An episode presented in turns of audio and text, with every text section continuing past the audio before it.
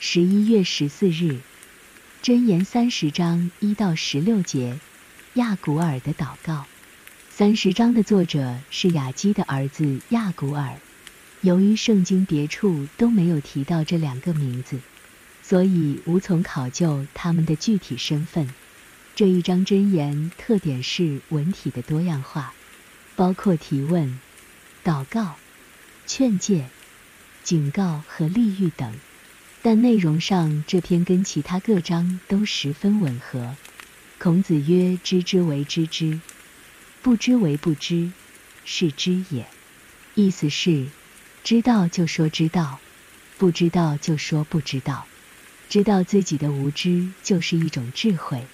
亚古尔个很好的例子，在二到三节里，他谦虚说自己比众人更蠢笨。但从其他经文内容可以看得出来，他其实很有观察力，而且很聪明。他知道自己在神面前是极其渺小的，这也正是他的智慧所在。在神面前，谁可自夸？亚古尔可能不是以色列人，他对耶和华的认识大概是从观察自然中获得。第四节里，他提出一连串问题。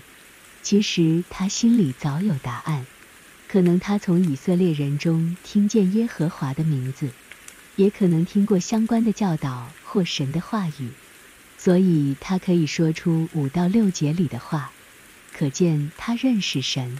亚古尔知道人无论是道德能力和生活所需，都必须依靠神，所以他求两件事：一是求神保守自己在道德行为上清洁。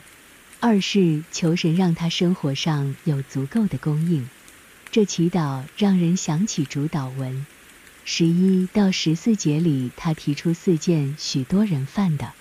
不义的事：不孝敬父母、自义、高傲和欺压穷人。人性的致命伤就是贪念，贪念永无止境，就如吸血虫有两个嘴，不停吸血都不觉得足够。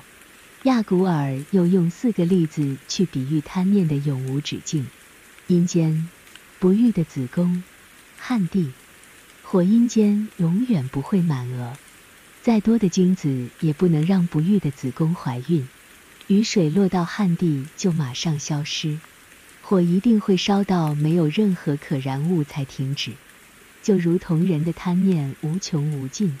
亚古尔的祈祷内容跟人性的贪婪形成了一个很大的对比。人虚假的行为和谎言往往就是从贪念产生，所以他求神除去虚假和谎言，又求供应日用所需来避免被贪念诱惑。